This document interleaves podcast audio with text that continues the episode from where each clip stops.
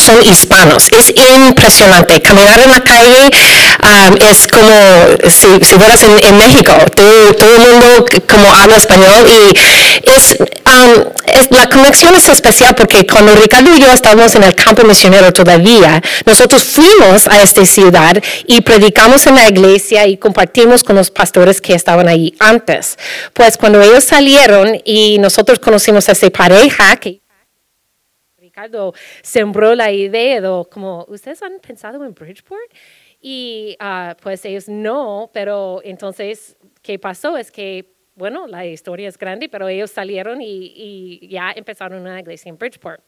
Eso fue hace como dos años atrás más o menos. Y, um, pero es impresionante, yo voy a, voy a llegar al grano, pero yo tenía que compartir un poco de la historia de allí. Entonces, um, el Señor ha usado esta pareja, es una pareja joven y solo tiene como 24 años, yo creo, y um, ellos han estado fielmente trabajando y, en la comunidad.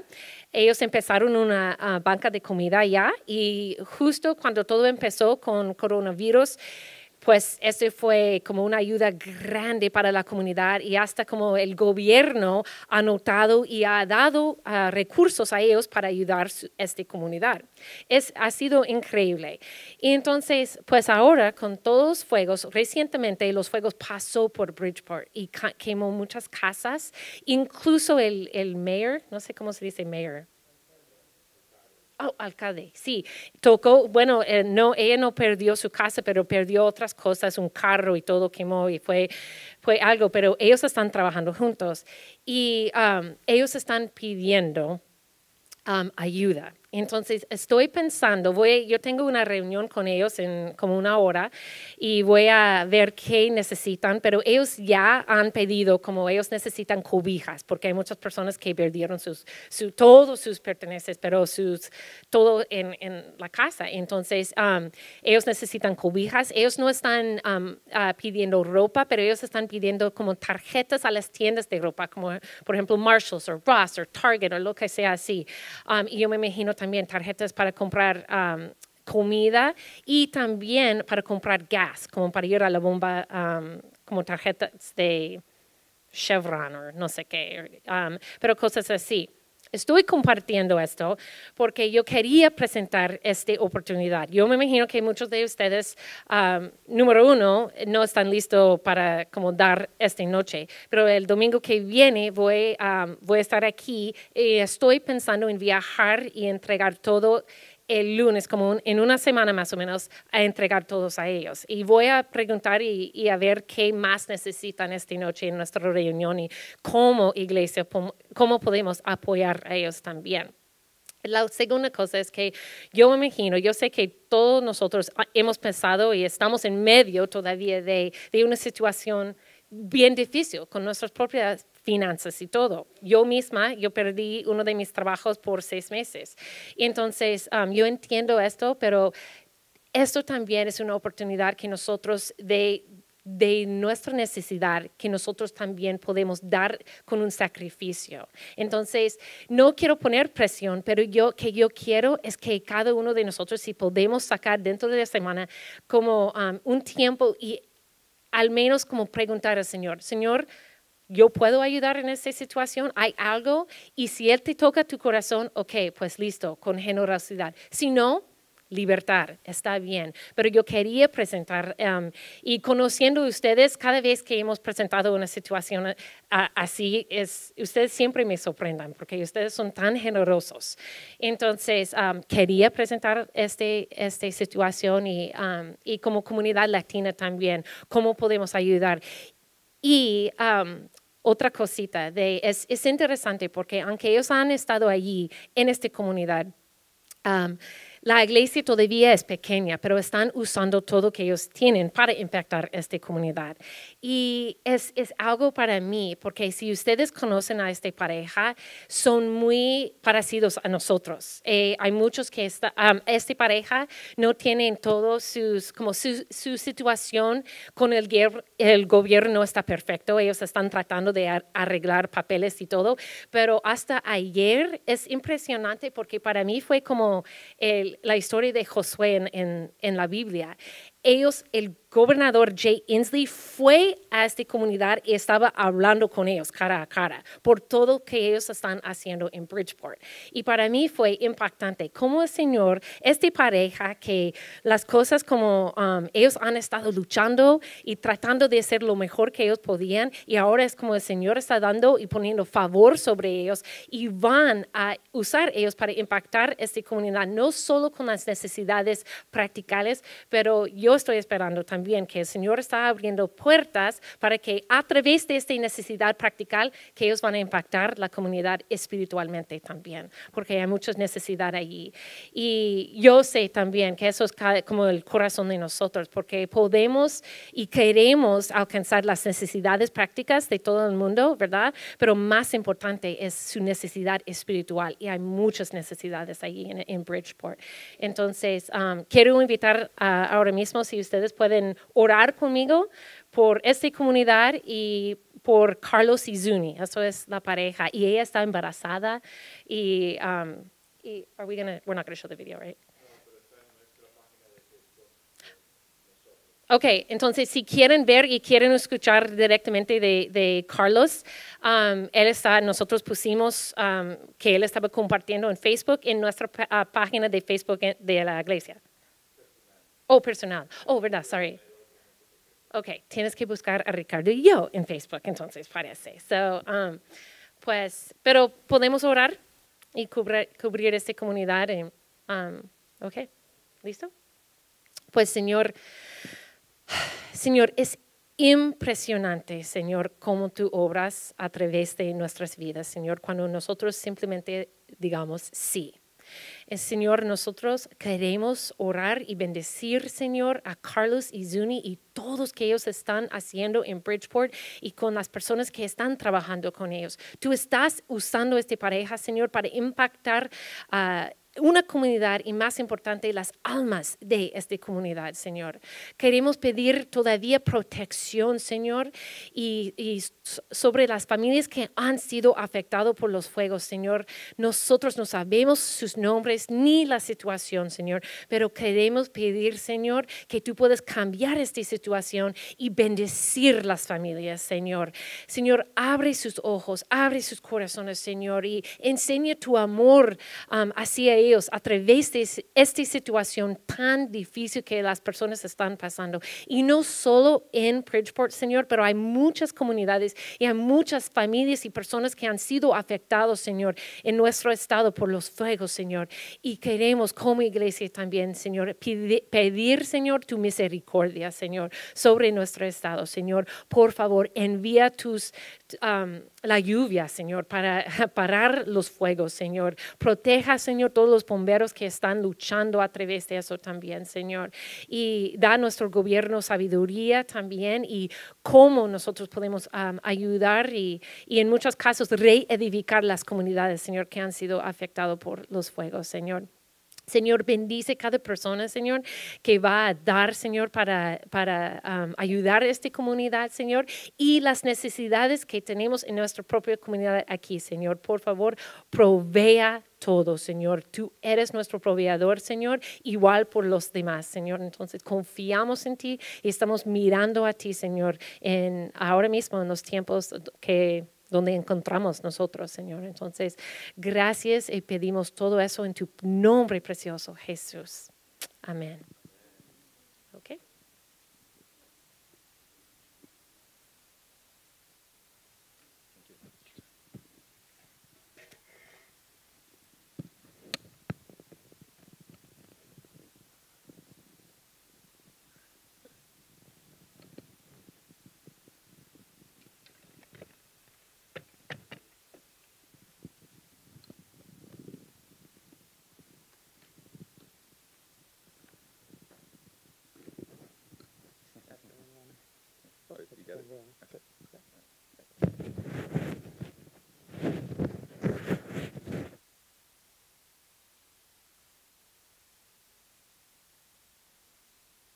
Ahora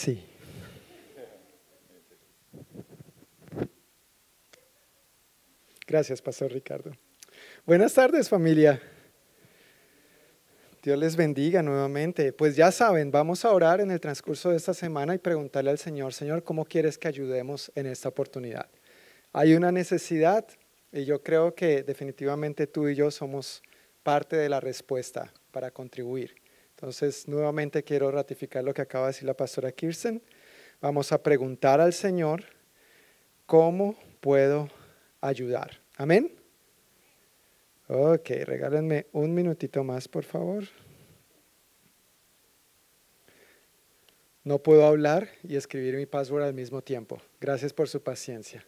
Me confundo. Bueno, pues para entrar en materia, para ir directo al grano, como el dermatólogo, ir al grano, quiero retomar de donde venimos el próximo, el anterior domingo, perdón, que compartí acerca de Josué, capítulo 1, versículos 6 al 9. Si tiene su Biblia, yo quiero pedirle por favor que la abra ahí. Vamos a estar leyendo esta porción nuevamente y voy a retomar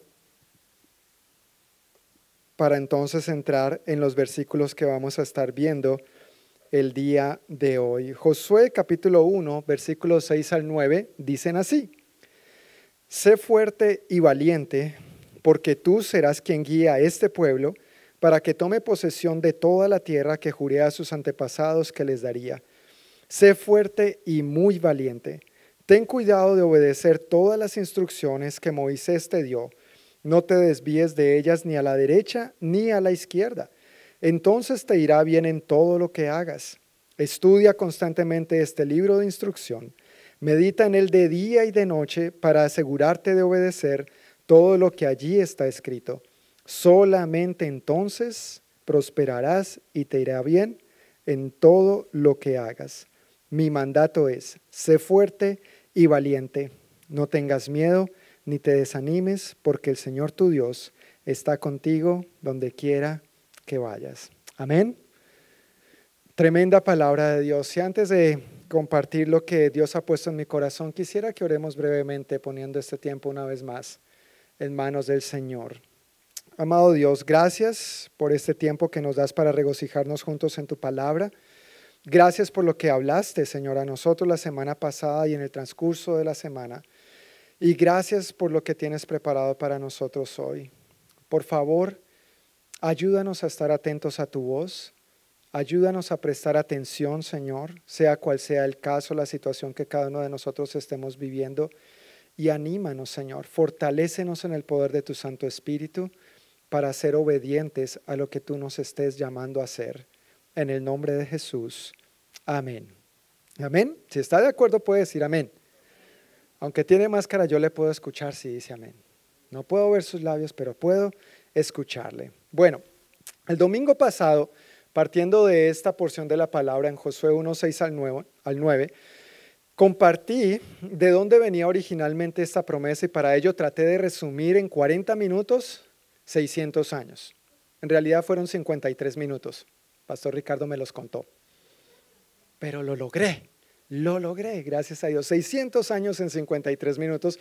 Partimos desde Abraham viendo cómo se originó esta promesa originalmente y llegamos hasta el punto donde se encontraba Josué en ese momento pero también en camino pasamos viendo un poco de la historia del pueblo de Israel y cómo llegó el punto donde eh, fueron esclavos en, en Egipto, pero al salir de esa esclavitud, al Dios liberarlos de esa esclavitud para llevarlos a la tierra que les había prometido, primero tuvieron que pasar por dónde, ¿recuerdan?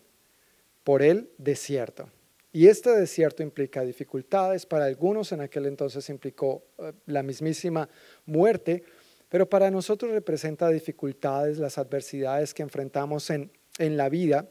Y a raíz de eso, pues miramos cómo realmente, aunque Dios nos ha hecho un llamado y nos ha dado promesas a nosotros también, cómo la actitud que tú y yo tenemos en esos momentos de dificultad pueden hacer una gran diferencia, bien sea para quedarnos en el desierto o para alcanzar lo que Dios ha prometido darnos. Tu actitud y la mía en medio de las dificultades hacen una gran diferencia. Amén. Que Dios nos ayude a guardar nuestros corazones, a creerle y a ser obedientes a lo que Él nos está llamando a hacer. Dando continuidad entonces a este pasaje, y en los versículos que acabamos de leer, resaltan tres aspectos y en esos tres aspectos yo quiero centrarme hoy. El primero de ellos es sé fuerte y valiente. El segundo es medita, estudia y obedece la palabra de Dios. Y el tercero, el, fruto, el resultado de esto es que entonces prosperarás y todo te saldrá bien. ¿Sí? ¿Los tenemos los tres puntos? Ok, vamos con el primero. Sé fuerte y valiente. Se repite en estos versículos tres veces. En esos breves versículos se repite tres veces la frase sé fuerte y valiente. Inclusive una de ellas dice sé fuerte y muy, muy valiente. Una vez aprendí, si Dios dice algo una sola vez, ya es suficiente razón para prestarle atención. Imagínate si lo dice dos veces. Ahora, aquí, en esta corta porción de la escritura, está repitiendo tres veces esta misma frase. Definitivamente es algo a lo que Él quiere que tú y yo le prestemos atención. Ahora, ser fuerte y valiente no tiene que ver con la ausencia de duda, miedo o desánimo. ¿Alguna vez has tenido dudas? Aunque somos creyentes, ¿no? ¿Pero has tenido dudas? Bueno, gracias por mover la cabecita. Sí. ¿Alguna vez has tenido miedo? ¿Alguna vez has tenido desánimo? ¿No es cierto? Ay, esto, qué pereza. No, el Señor sí estará conmigo. Sí, nos desanimamos. Somos seres humanos y como seres humanos estamos expuestos a la duda, al desánimo y al miedo, pero ser fuerte y valiente no tiene que ver con que anulemos esos sentimientos. Ser valiente tiene que ver con creer y reconocer lo que dice precisamente al final de esta porción. El versículo 9 de Josué 1 dice, no tengas miedo ni te desanimes y da la razón. ¿Por qué? Porque el Señor tu Dios está contigo donde quiera que vayas. Si pusiéramos este, esta frase, este versículo, si invirtiéramos el orden para tal vez entenderlo un poquito más, esta frase podríamos decirla así, porque el Señor tu Dios está contigo donde quiera que vayas, entonces no tengas miedo ni te desanimes. Si entendemos que el Señor está con nosotros, si creemos esto, lo reconocemos y nos aferramos a esta verdad, a pesar del miedo, a pesar del desánimo, a pesar de la duda, nosotros vamos a dar los pasos que Dios nos está llamando a dar. No vamos a permitir que el gobierno, que, que el miedo, la duda o el desánimo gobiernen nuestra vida, sino lo que Dios ha estipulado en su palabra. Amén. Y eso es algo muy diferente a lo que nosotros vemos en este mundo. Es una manera muy diferente como Dios quiere que nosotros vivamos. Yo no creo que Josué estuviera reído de la vida, tranquilo, sin experimentar dudas, miedos o incertidumbres. Yo creo que él estaba nervioso. Yo creo que tal vez él estaba un poco asustado. Quizás al ver las actitudes de sus compatriotas en los recientes años, estaba desanimado. Pero a pesar de eso, y quizá Dios entendiendo su corazón, viendo su corazón, le dice, mira, yo estoy contigo y porque yo estoy contigo, entonces no le des lugar al miedo ni al desánimo. Yo estaré contigo donde quiera que vayas. Y esa es una buena palabra para ti y para mí también. Aunque enfrentemos el desánimo, aunque enfrentemos la duda, aunque enfrentemos el miedo, si tenemos claro que Dios está con nosotros, pues sigamos para adelante en lo que Dios nos ha llamado a hacer. Mantengámonos firme en lo que hemos profesado, decir y creer en nuestro Señor Jesucristo. Al reconocer y creer que el Señor está conmigo donde quiera que yo vaya, porque Él está conmigo, esa es la razón primordial para entonces tener la paz y la confianza que necesito para dar los pasos de obediencia que Dios quiere que yo dé. Vuelvo y reitero, a pesar de la duda, a pesar del miedo, a pesar del desánimo, esa es la perspectiva bíblica de lo que es ser fuerte y valiente. Bíblicamente ser fuerte y valiente no es la ausencia de miedo, no es la ausencia de desánimo, no es la ausencia de duda, es sobreponernos en el Señor a esos sentimientos. Y si tú bien lo sabes, no nos movemos por sentimientos. Si yo siento a Dios, lo hago y si no lo siento, no lo hago. No, hermano, uno no se debe mover por sentimiento ni por emoción, sino por convicción, convicción basada en la palabra de Dios. Por eso usted y yo estamos aquí hoy. Si usted y yo sintiéramos, no estaríamos aquí ahora. ¿Sí o no? Si fuera por mera emoción, honestamente usted y yo no estaríamos aquí ahora pero por convicción, porque Dios nos, dice algo en su palabra respecto a esta reunión y respecto a todas las áreas de nuestra vida, por eso es que caminamos en su dirección a pesar de cómo yo me sienta o no me sienta, porque Dios está conmigo, puedo seguir para adelante. Amén. En el mismo Josué vemos un gran ejemplo, y no solo en la vida de Josué, sino en su amigo Caleb. Y aquí quiero remontarme un momentito otra vez a la historia de, la que mencioné brevemente el domingo pasado. Cuando estaban en medio del desierto, a punto de entrar a la tierra prometida, Moisés primeramente envió 12 hombres a explorar la tierra prometida. Los conocemos como los 12 espías, ¿verdad? Vayan y exploren la tierra. Vean, ahora yo estaba leyendo, meditando en esto un poco y yo decía, wow, como que no les bastó que Dios les dijera que era una tierra que fluía leche y miel. Ellos querían ir a ver con sus propios ojos. ¿No es cierto? Y a veces nosotros somos así, queremos verlo con nuestros propios ojos y somos como Santo Tomás. Hasta no ver, no creer. Pero a Moisés le pareció buena idea. Ok, vamos a enviar un hombre de cada una de las doce tribus, por eso fueron doce, a explorar esa tierra y ver si en verdad es una tierra que fluye leche y miel. Fueron, estuvieron allá por 40 días, la investigaron y regresaron con un informe y dijeron, sí, definitivamente Moisés y a todo el pueblo, definitivamente esa es una tierra en la que fluye la leche y la miel. Es, mejor dicho, preciosa. De hecho, dos de ellos tuvieron que traer un racimo de uvas entre ellos. ¿Sí? ¿Han leído un poquito esa historia? Era tan grande el racimo de uvas, que uno, de uvas que uno solo no podía llevarlo. Tuvieron que colgarlo en un palo y llevarlo entre dos. Y luego de dar las buenas nuevas, empezaron con las malas. No, pero esa gente nos va a matar, sus ciudades son muy amuralladas hasta el cielo, hasta vimos gigantes, es gente grandísima. Nosotros parecíamos cucarachas al lado de ellos, no dicen cucarachas, esa es mi versión, parecían, ¿cómo decimos? Grillos, saltamontes, el, verdecito ese, ¿sí? Ese mismo. ¿Sí? Parecemos esto delante de esa gente. Nosotros no vamos a poder. El desánimo, el miedo, la duda les entró y entraron en pánico, en nervios. Y este informe empezaron a repartirlo, a murmurar y generar los rumores y los chismes entre la congregación del pueblo de Israel. Y entonces todo el pueblo dijo, no, Moisés, ¿nos vas a hacer qué? Nos maten, no vamos a entrar a esa tierra prometida. Y Moisés le dijo, mire, no se están rebelando contra mí, se están rebelando contra el Señor. Se están rebelando contra el Señor. Y en medio de esos diez se levantaron estos dos valientes, Josué y Caleb, y dijeron, no señores, eso no es verdad. El Señor nos ha entregado esa tierra y nosotros la vamos a heredar, porque Dios lo dijo y Él cumple sus promesas. Él nos ha traído hasta aquí nos va, y no nos va a dejar tirados. Amén. Y yo quiero decirte, Dios nos ha traído hasta aquí. Quiero hablarte a ti, a mí, aquí, ahora, en este momento. Dios nos ha traído hasta aquí y Dios no nos va a dejar tirados. Amén.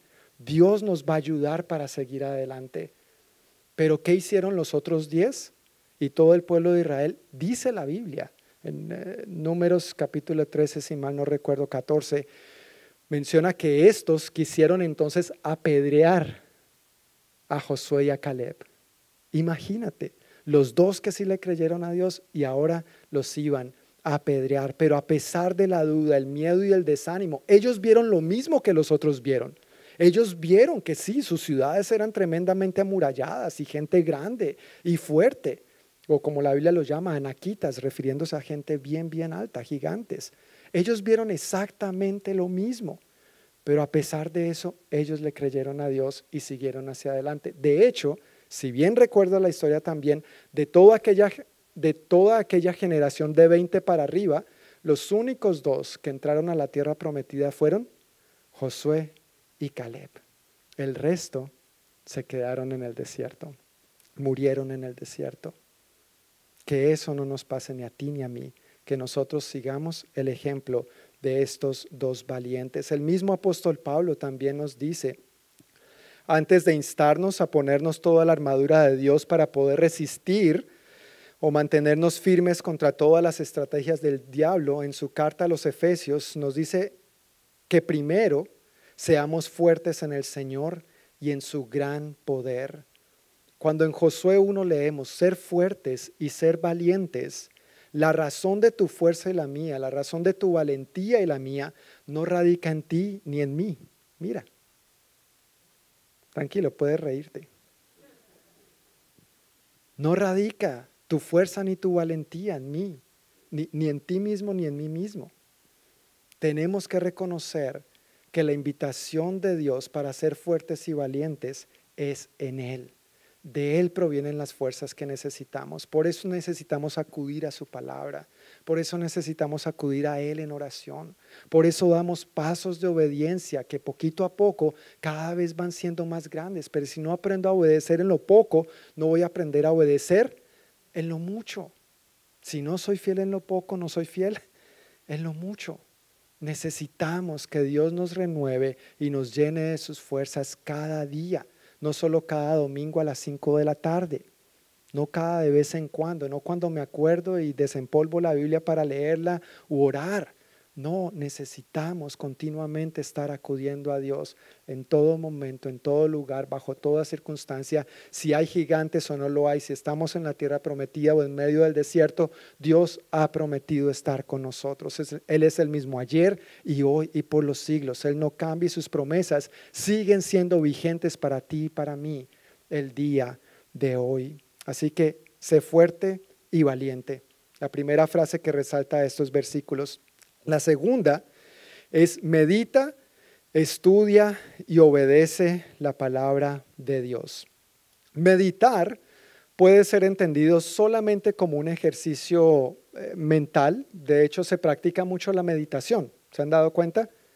¿Sí? De diferentes maneras se practica la meditación, pero meditar en las escrituras implica repetirlas silenciosamente, con un sonido suave, a la vez que se deja a un lado cualquier distracción. Es como cuando tú y yo estamos orando a solas, en lo íntimo, en la presencia del Señor, y con una voz muy bajita, muy queda, simplemente susurramos delante de Dios, declaramos su verdad. Es como si respiráramos su presencia, Él afirma su palabra en nuestro corazón y lo que conocemos de su palabra entonces lo recitamos. Reconocemos, no negamos las dificultades o los problemas que pudiéramos estar atravesando, pero al mismo tiempo declaramos la verdad de la palabra de Dios. Es cierto que en esta vida eh, atravesamos dificultades. ¿Has atravesado dificultades?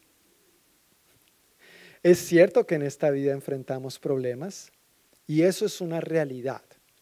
No estoy pretendiendo negar eso. Es una realidad, es algo que vivimos nos enfermamos, las finanzas, la familia, el trabajo, la sociedad, los incendios, el medio ambiente, la pandemia, etcétera, etcétera, etcétera. Todo esto es una realidad.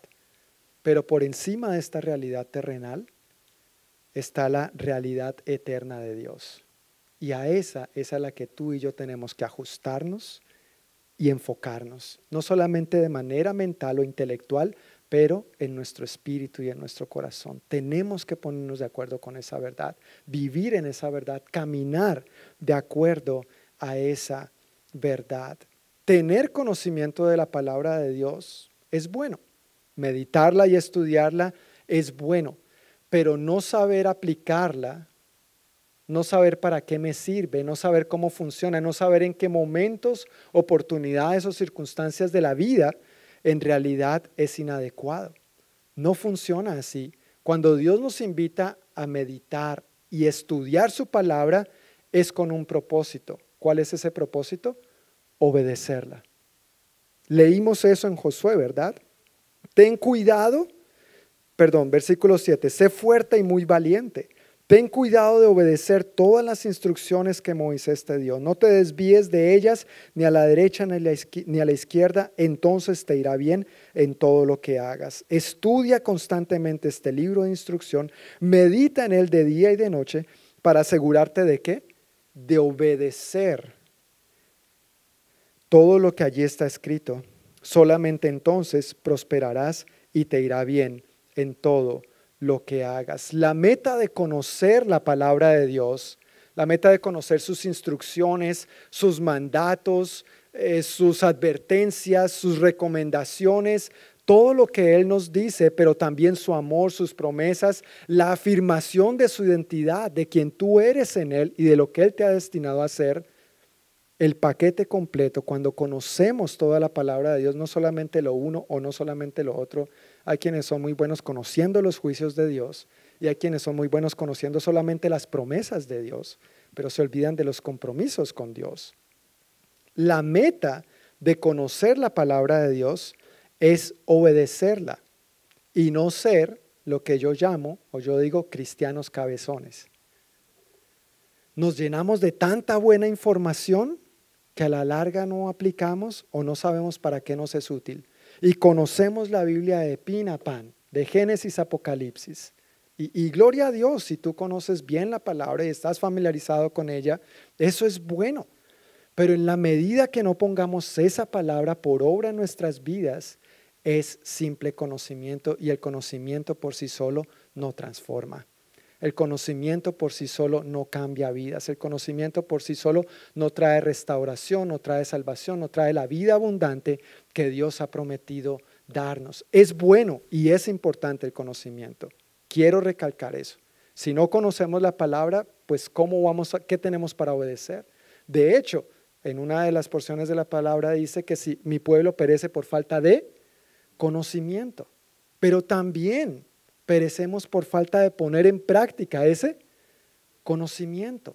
Si Dios nos da la oportunidad de aprender, de conocer, de saber de su palabra, es para entonces nosotros poder obedecerla, para poder llevarla del dicho al hecho, para poder llevarla a la práctica. El apóstol Pablo nos advierte un poquito acerca de esto, diciéndonos que el conocimiento envanece, pero el amor edifica. La nueva traducción viviente, eh, refiriéndose a este mismo, o, la manera como traduce esta escritura, que es primera de Corintios 8.1, dice que el conocimiento nos hace sentir importantes. He leído la Biblia completa una vez. Yo sé más que tú. No lo decimos, ¿no? Pero por dentro es como nos sentimos. O la he leído dos, tres, lo que sea. Yo estoy más familiarizado, tengo tantos años en el Señor, ¿no es cierto? Y eso a veces nos puede hacer llenar de orgullo y hacernos ver a los demás como por encima del hombro. Yo estoy más familiarizado con la terminología eh, bíblica y el lenguaje evangélico, aleluya, gloria a Dios. Y pensamos que eso nos hace más o mejores que los demás. Cuando es solamente conocimiento, el apóstol Pablo nos está diciendo muy claramente, y el contexto así nos deja entrever, que ese tipo de conocimiento lo único que hace es enorgullecernos, nos sopla, nos llena de aire como cuando se llena un globo.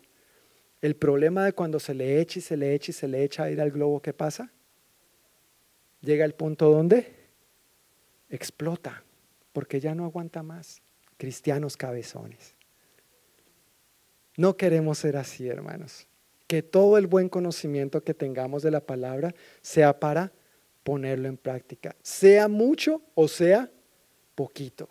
Lo que hace la diferencia no es la cantidad que conozcamos, lo que hace la diferencia es lo que realmente vivimos, lo que realmente aplicamos, lo que realmente hacemos. En el Evangelio de Juan nosotros encontramos otra escritura similar. Ah, pero perdón, se me olvidó mencionar una parte importante de 1 Corintios 8.1. El conocimiento nos hace sentir importantes, pero es el amor lo que fortalece a la iglesia. Amor que traduce todo el buen conocimiento en acciones prácticas del día a día. Y el Señor Jesús en el Evangelio de Juan nos dice el evangelista Juan, capítulo 8, versículos 31 al 32, una porción con la que muchos estamos familiarizados también. Nos cuenta que Jesús le dijo a la gente que creyó en él, ustedes son verdaderamente mis discípulos si se mantienen fieles a mis enseñanzas y conocerán la verdad. ¿Y qué? ¿Y la verdad? Muy bien, si lo conocemos. Y la verdad los hará libres. Esa palabra conocer implica comprobarla, comprobar la verdad por vivencia y experiencia personal, no solo de manera intelectual o informativa. Para entender eso un poquito más, permíteme hacerte una pregunta. ¿Cómo tú sabes si sabes nadar? ¿Cómo tú sabes si sabes nadar? ¿Quiénes aquí saben nadar? Ok, gracias. Entonces vamos resumiendo ahí algunos, vamos cerrando el círculo. ¿Cómo tú sabes si sabes nadar? Nadando, dijo la hermana Lili, metiéndose al agua. ¿No es cierto? Sí, metiéndose al agua. Ojalá sepa nadar. O por lo menos que sepa que los pies le, le, alcanzan a tocar el fondo antes de, de hundirse. Pero tú sabes si sabes nadar por experiencia y vivencia personal. Nadie puede saber eso por ti de tal manera que tú, porque el otro sabe, entonces yo me tiro y a ver si eso me ayuda. El conocimiento del otro, lo que el otro piensa que yo sé, no, no, no, eso no sabe. Si usted se mete a nadar de manera intelectual, no, pues yo he visto que hacen así, así. Toman aire por la, no vaya a tomar aire por la nariz, ni vaya a abrir la boca debajo del agua, por favor, ¿sí? Saca la cabecita, toma aire y yo que hacen así, y patalean y chapucean. Y claro, podemos tener la información aquí, pero una cosa es el dicho y otra es el hecho. Eso es a lo que se refiere Juan 8:32 cuando nos dice, conocerán la verdad y la verdad los hará libres. Si tú sabes que esa verdad te ha hecho libre, es por experiencia y vivencia personal. Si tú sabes que las promesas y la verdad de Dios es verdad en tu vida, es por experiencia personal. Esa es la invitación de Dios, porque la vivimos, no solo porque la tenemos aquí. Es muy fácil tener la idea de cómo nadar, pero otra cosa es cuando en realidad lo llevamos a la práctica. Y tal vez uno podría decir, bueno, pero es que yo no sé tanto, John, tal vez tú sabes mucho, tú sabes más que, que yo. Pero no te preocupes, al igual que tú, yo necesito seguir aprendiendo. Necesito seguir conociendo de esta misma manera que yo te estoy predicando. Yo no te estoy predicando de aquí para allá, yo me estoy predicando lo mismo a mí. Yo necesito conocer a Dios de la misma manera que tú, por vivencia y experiencia personal. Los, los, dos, tú y yo, todos nosotros estamos caminando en la misma dirección. Ahora, como dije hace un momento, sea que sepas mucho o sea que sepas poquito, preocupémonos por ahora o ocupémonos por ahora de meditar y estudiar con el propósito de obedecer lo que sí sabemos, sea poco o sea mucho. Que con lo que sí sabemos lo apliquemos y no nos hagamos los locos, sino que realmente lo llevemos a la práctica en la medida que seamos fieles en obedecer lo poco que sabemos eventualmente seremos fieles en lo mucho que el Señor nos permita ir aprendiendo. Entonces la primera frase que sale de estos versículos es, sé fuerte y valiente. La segunda, medita, estudia y obedece. No solamente estudia y medita, no, con el propósito de obedecer la palabra de Dios. Y la tercera frase que sale de estos versículos, Josué 1, 6 al 9, es entonces prosperarás y te irá bien en todo lo que hagas. Amén. ¿Lo dice la Biblia o no lo dice la Biblia? Lo dice la Biblia. Dice que entonces prosperarás y te irá bien en todo lo que hagas. ¿Quieres ser próspero? Bueno, para el que dijo que sí, escuche. Los otros también. ¿Quiere que todo le vaya bien en lo que haga? ¿Sí o no? Lo dice la Biblia. Sí, por eso es bueno traer la Biblia a las reuniones de la iglesia, para que usted vea que el que se para aquí no está echando su propio cuento. Por eso últimamente no estoy poniendo las escrituras allá, para que usted traiga su propia Biblia y si Dios le, le, dice algo, resáltelo, márquelo, guárdelo, atesórelo, es para usted. Es una palabra, una promesa de Dios para usted. Pero aquí nos dice que entonces prosperaremos y todo nos saldrá bien. Yo, yo quiero eso para mi vida. Yo quiero transmitir eso a mis hijos y a mis futuras generaciones. Yo necesito aprender más cómo hacer esto para que entonces otros puedan ver ese buen ejemplo en mí también. Ahora, no podemos ni debemos confundir la prosperidad bíblica con solo riquezas materiales. Eso es un error garrafal. Y tristemente, debido a eso, en las últimas décadas se ha levantado este, permítanme decir entre comillas, porque no es así, evangelio de la prosperidad. Y entonces Dios es como un cajero automático, ¿no? Usted va, usted mete y usted retira. Y lo que quiera, porque somos prosperados y en victoria. Y yo di, y entonces Dios me tiene que dar. Y vemos a Dios como un negocio, y un negocio bien rentable. Siembre, ¿no? Pero es que no, importa, siembre. No tengo, siembre. Porque el que no siembra no cosecha. Y es un principio bíblico, claro, la Biblia habla de eso.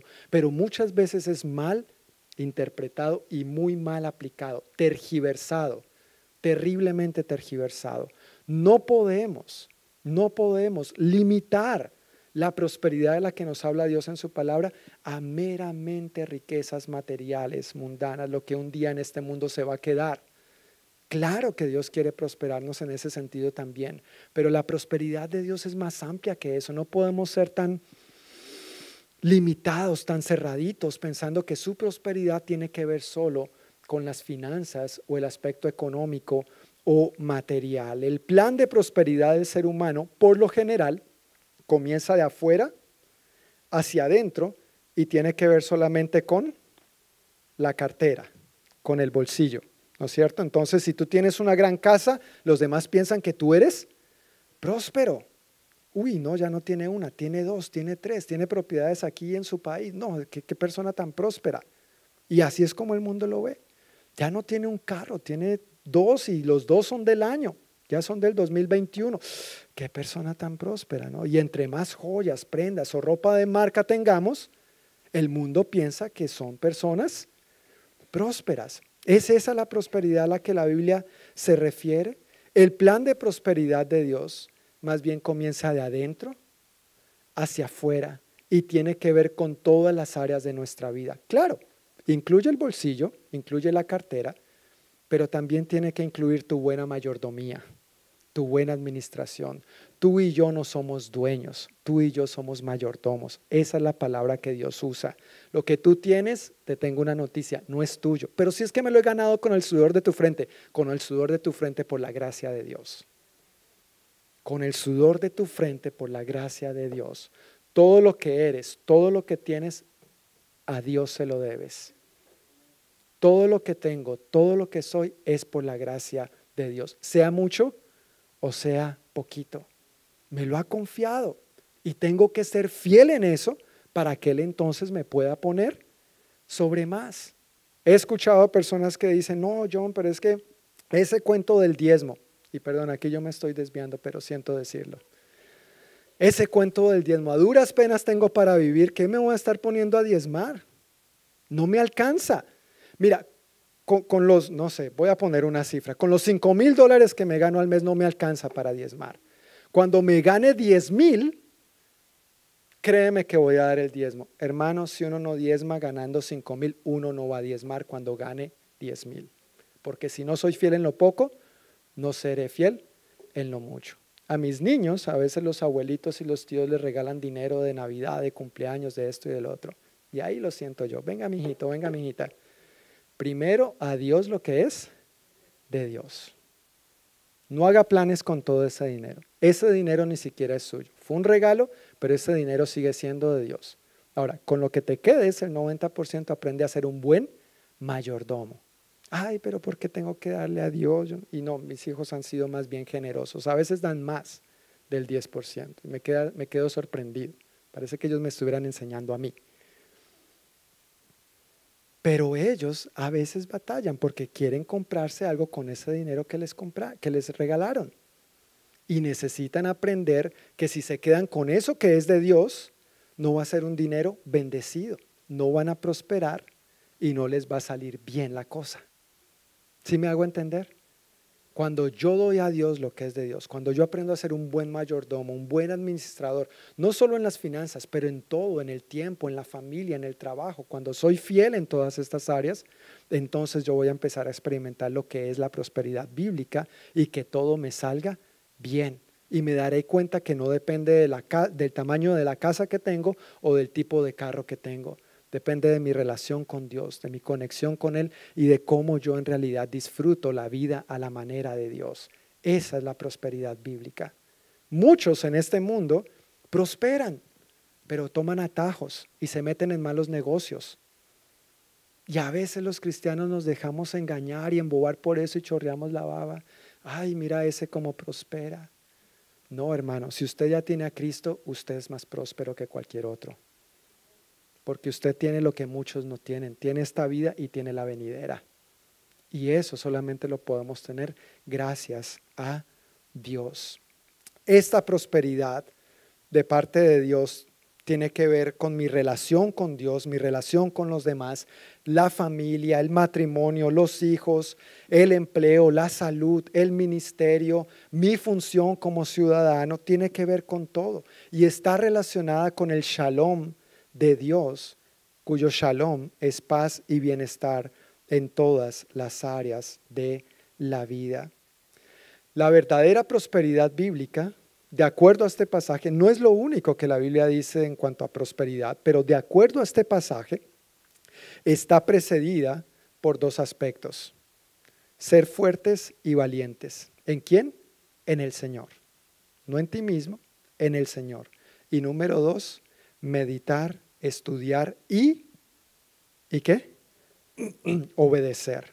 Usted puede meditar mucho, usted puede estudiar mucho, pero si usted no obedece, ese plan se queda incompleto. Si está precedido por esto, entonces viene un fruto. Prosperarás y todo te saldrá bien. Y no tenemos que estarlo buscando. Un fruto simplemente surge naturalmente una vez es cultivado. No podemos ser tan ingenuos y caer en el engaño de que vamos a prosperar simplemente porque Dios lo promete y ya. Si tú te das cuenta, las promesas de Dios conllevan compromiso y responsabilidad. Un ejemplo de eso es la carta del apóstol Juan, su tercera carta, versículo 2, dice, nos expresa el deseo de que seamos prósperos y tengamos salud así como prospera nuestra alma. A algunos solamente les gusta la parte de la prosperidad y que tengamos salud, pero no prosperar en el alma. Y también el Salmo 1, versículos 1 al 3, nos hablan de este hombre o esta persona que es bienaventurada y dichosa porque se deleita en la ley del Señor, meditando en ella de día y de noche y es como un árbol plantado a la orilla de un río, que siempre da fruto en su tiempo, sus hojas nunca se marchitan y prospera en todo lo que hace. ¿Ves la conexión entre meditar, estudiar, obedecer? Seremos como árboles plantados junto a qué? Junto a corrientes de aguas, que damos fruto en su tiempo y nuestra hoja no cae, no marchitamos. Recientemente conocí el área de Chelan, eh, muy bonito por allá, ¿verdad? ¿Han conocido Chelan?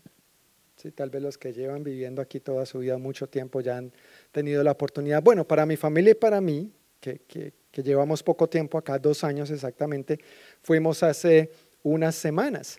Y, y, de hecho, hace dos semanas volvimos porque hubo una boda, dos jovencitos de aquí de nuestra congregación hispana se casaron Felicidades para ellos. Si, si, no los, si no saben quiénes son, simplemente mírelos y los va a reconocer por la cara de pastel que tienen. Tienen una cara de felicidad, pero por si no los conocen y caben las dudas, Daniel atrás, Daniel, por favor, y Elisa, aquí, su princesa, son los recién casados. Felicidades una vez más, Dios los bendiga. Así que estuvimos en, el área de Chelan hace dos semanas, pero una de las cosas que me llamó la atención es que es un área bien seca. ¿Se han dado cuenta? La, la tierra, las montañas son bien erosionadas. Pero aún en medio de ese paisaje, algo que mi esposa y yo admiramos fue ver unos prados también cuidados. Es un contraste tremendo.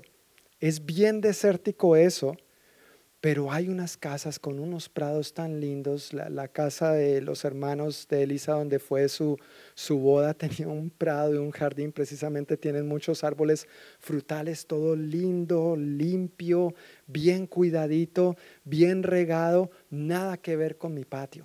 Nada que ver. Por favor, no compares con el mío porque salgo perdiendo, ¿sí? Pero algo que tiene que ver con esas partes también cuidadas es que son precisamente bien cuidadas, son cultivadas, son regadas, a pesar del entorno tan seco que les rodea, a pesar del, er, del, entorno tan desértico que les rodea, a pesar de las dificultades de la tierra y del calor, de la sequedad en que se encuentran, están unas áreas súper verdes, prósperas, dan su fruto en su tiempo y no se marchitan. Nosotros vivimos en un mundo tremendamente erosionado, en un mundo con muchas dificultades. A donde miremos hay dificultades, pero si estamos bien cuidados en el Señor, si permitimos que Dios nos riegue con su espíritu, si venimos a su palabra, si acudimos a Él en oración, entonces ¿cómo nos vamos a ver? Así como ese pradito bien cuidado, bien bonito, no como el mío. No te veas como el mío, por favor. No te veas como el mío. Eso no llega para ningún lado. Ya para concluir, hablando de meditar, estudiar y obedecer la palabra de Dios, quiero simplemente resaltar o decir que es imprescindible saber que la palabra de Dios apunta a Jesús. Cuando la palabra nos invita a meditar, estudiar y obedecer, todo se centra en la persona de Jesús. Él es la palabra de Dios, Él es la palabra viva. De hecho, el nombre Josué, su transliteración griega es Jesús. Imagínate, Josué en griego es Jesús. Entonces, cuando nosotros vemos esta invitación de parte de Dios para nosotros a meditar, estudiar y, y, obedecer su palabra, tenemos que reconocer que es en Jesús y solo en Él que podemos ser fuertes y valientes. Tenemos que reconocer y vivir que es en Jesús y solo en Jesús que nosotros realmente podemos disfrutar una verdadera prosperidad bíblica, lo cual nos va a permitir ver, ver que todo en la vida nos salga bien. Y quiero aclarar, no quiere decir que no vamos a enfrentar problemas, pero a pesar de esos problemas, a pesar de la duda, del desánimo, del miedo, nos vamos a parar en fe, caminando hacia lo que Dios tiene por delante para nosotros, dando los pasos de obediencia que Él quiere que nosotros demos. Por ello, el primer paso para aplicar lo que dice Josué 1, 6 al 9 es invitar a Jesús a ser su Señor y Salvador. Si tú tienes a Jesús, ese es el primer paso para vivir esta vida de la que nos habla Josué. Ahora, si tú no tienes a Jesús, no te lo pierdas. Has invitado a Jesús a ser tu Señor y Salvador. Si no lo has hecho, ¿por qué no hacerlo hoy? Aquí ahora, en un momento mientras oramos al Señor. Pero si ya has aceptado a Jesús y tal vez has estado luchando con tu obediencia al Señor, tal vez lo has estado intentando hacer en tus propias fuerzas. Y hoy el Señor simplemente quiere animarte diciéndote, vuelve a mí, yo soy quien te fortalezco, yo soy quien te hago valiente, entiendo tus miedos, entiendo tus luchas, entiendo tus desánimos, pero yo soy el único que puedo ayudarte a salir de ahí para llevarte a lo que te he prometido. Amén. Yo quiero invitarles, hermanos, a que se pongan de pie para orar y cerrar este tiempo dando gracias a Dios Quiero invitarte a que cierres tus ojos y procures dejar al lado toda distracción. Vamos a poner en práctica lo de meditar. ¿Qué te ha dicho el Señor hoy? ¿Qué quiere el Señor que hagas?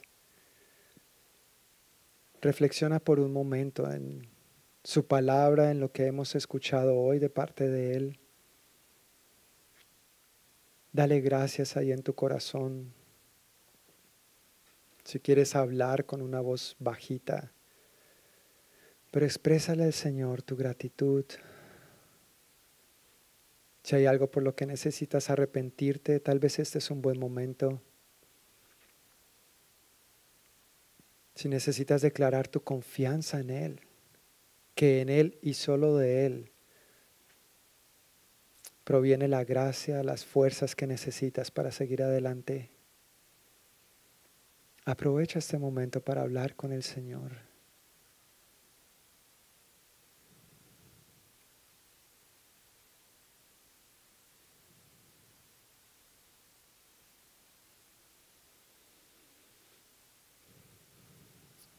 Si eres una persona que ya has invitado a Jesús a ser tu Señor y, Salvador,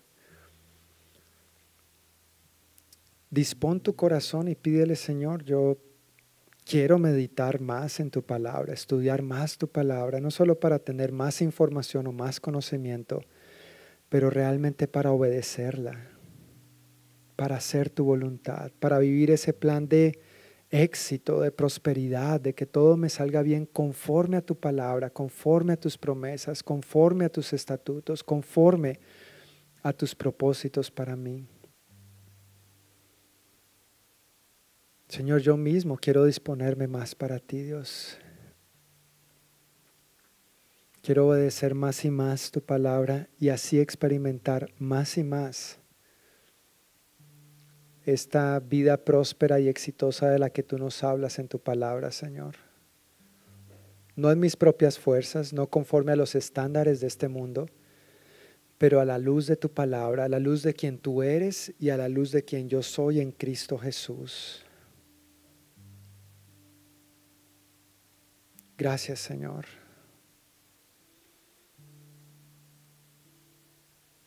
Gracias, Señor, por el maravilloso llamado que tú nos has hecho arrepentirnos de nuestros pecados, a dejar atrás una vida vana, alejada de ti, viviendo a nuestra manera y en nuestras fuerzas, para entonces realmente experimentar la vida plena y abundante, conocer la vida que tú nos ofreces por experiencia y vivencia personal. Anhelamos y queremos con todo nuestro corazón vivir más y más de esta manera, Señor. Gracias por tus promesas. Gracias que a ellas podemos decir sí y amén con toda confianza y con un corazón agradecido.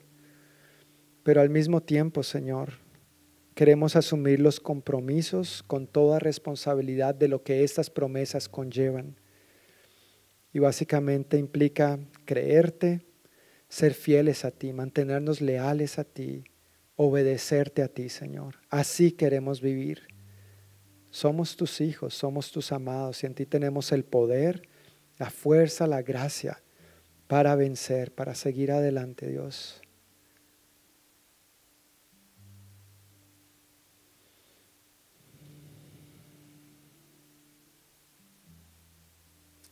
Mientras seguimos con los ojos cerrados y el rostro inclinado,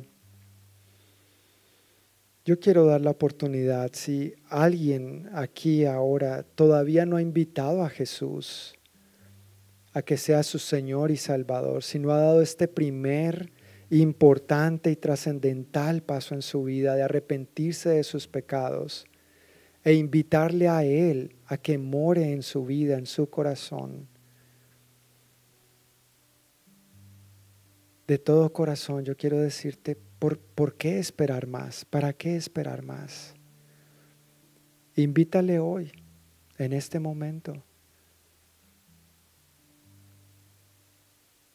El apóstol Pablo nos dice simplemente cuestión de creer con nuestro corazón, y confesarlo con nuestra boca, decírselo con nuestros labios. Señor, te invito a que entres en mí, me arrepiento de mis pecados, sé mi Señor, sé mi Salvador. Quiero vivir conforme a tu voluntad. Tal vez si tú eres esa persona que quiere tomar esa decisión esta noche, mientras estamos con los ojos cerrados y el rostro inclinado, yo quiero invitarte a que levantes tu mano expresando tu deseo al Señor.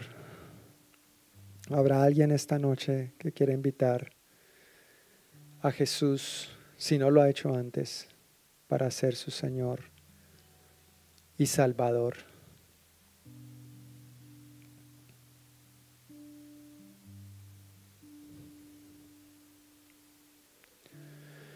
Señor, pues muchísimas gracias que nos has dado la oportunidad de conocerte, experimentarte de manera personal. Gracias por la vida abundante que nos has permitido vivir y experimentar hasta el día de hoy. Pero anhelamos más al mismo tiempo, Señor. Reconocemos las promesas que nos has dado, pero también, Señor, al mirar atrás, podemos ver de dónde nos has sacado, de las dificultades del Egipto, de la esclavitud de la que nos has sacado Tal vez en algunas áreas de nuestra vida nos hemos ya apropiado de esa tierra prometida, de esas promesas que tú nos, has dado, pero en otras áreas tal vez todavía luchamos y batallamos. Yo pido, Señor, por mis hermanos aquí presentes y por mí mismo y por todos aquellos que estarán viendo este video, que por favor tú nos ayudes a comprender la verdad gloriosa de tu palabra en esta porción, de lo importante que es ser fuertes y valientes en ti, de meditar, estudiar y obedecer tu palabra, para entonces experimentar esas maravillosas promesas que tú nos has dado. Gracias por la victoria y las bendiciones que tenemos en ti, Señor. Declaramos que tú eres bueno, que tú eres grande, que tú eres lleno de gracia y que tú definitivamente estás con nosotros, Dios, y no contra nosotros. Ayúdanos a mantenernos fieles y leales a ti en todo momento y bajo toda circunstancia, aunque se levanten gigantes contra nosotros que quieran atemorizarnos. Queremos permanecer firmes, fieles y obedientes a ti, Señor, en todas las áreas de nuestra vida. Que esta sea una semana en la que te veamos obrar de esta manera en la medida que nosotros nos dispongamos más y más para ti. En el nombre de Jesús. Amén. Y amén. Amén. Que el Señor les bendiga. Mis queridos hermanos y hermanas, que tengan una semana muy bendecida y nos vemos con el favor de Dios el próximo domingo en este lugar, a la misma hora por el mismo canal. ¿Ok? Un abrazo. Bye bye.